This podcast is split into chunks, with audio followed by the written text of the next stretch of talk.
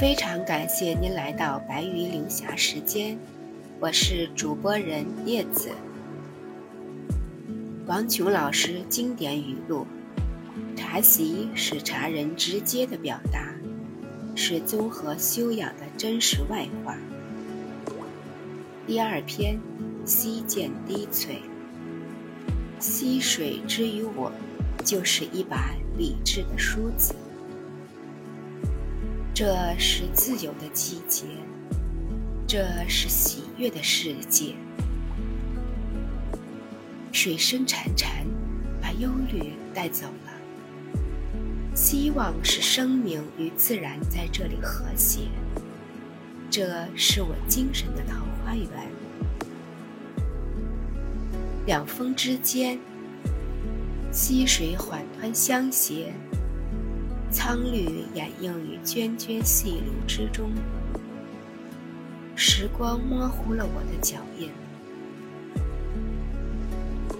屈指数不尽，在哪条溪涧的忘情驻足，记不清满怀的碧绿，采摘于哪座仙山，哪处灵秀，在我的旷野中。永远有小溪在流淌，在欢唱。小溪生命的要义就在于流淌，它不在乎自己未来行销何方，是江是河还是海。它用纤细的身枝透倚着高山，最后融入江河湖海的无名细浪里。流动的小溪，让些许心灵异动。这种永恒的流动，转换在诗人的笔下，是生命，是温情；在书画家那里，便是婀娜和飘逸。哲学家却把双脚插在溪水里，证明小溪的旅程。永远都不会结束。他一路上悠扬地唱着自己的歌，无论源头在哪里，故乡在何方，他的歌都会献给自然。他用歌声荡涤尘埃，用心灵去排浊那心，因而我们见到的溪水，永远是清澈的。向前的，顺着溪水的歌声，回眸望去，溪边那棵老藤，以不容置疑般的牢固，攀援于山腰。浓密的叶子，倾诉着老藤雷雨风霜的经历，与坚强厚重的生命力量。阳光，金灿灿地照射着。老藤上的那几片绿叶，浓艳欲滴，好似少女玉颈上的翠坠，散发着纯情与妩媚。忽然一阵清风吹过，几片新叶，带着对外面世界的好奇，借着风里，表现着惊喜，离开了老藤，飘荡到了西涧。溪水用温和的怀抱托着绿叶，我似乎听到了一声叹息。我看着被绿叶点缀的小溪，并没有更多的欣喜。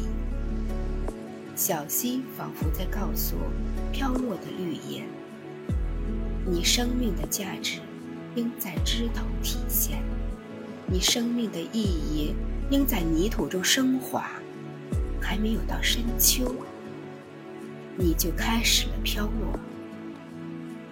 此时，已随溪流远去的绿叶，惊恐地回头望去，它离老藤越来越远，它离那浓绿、新绿越来越远。它的眼泪流到了溪水里，溪水感觉到了咸涩。随即，他又怜爱地说道：“我见过许多叶子的眼泪，因为你们都不懂得接受教训，比接受经验更重要。希望明年我从这里流过的时候，能重新看到你在枝头的坚定与笑容。你的绿，只有在枝头，才能染得更浓、更饱满。”浓绿欲滴，欲滴的是绿叶对根的情谊，守候的是对生命的认定与热爱。哗哗哗，小溪依然在流淌着。无论我在想什么，我的思绪像小溪一样舒缓，心灵像小溪一样轻松自由。我用生命去感受自然，用灵魂与自然中的生命对话。有时我在想，溪水之于我，就是一把理智的梳子，把纷飞的思绪推给他，只管抬头去望那些仍挂在树上的绿，接受天籁的引导。我真真切切地感受到。生命之树因绿而精彩，生命之河因流动而鲜活实在。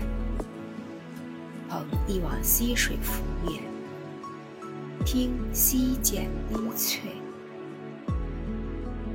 非常感谢您的聆听，借茶修为，以茶养德，叶子敬茶。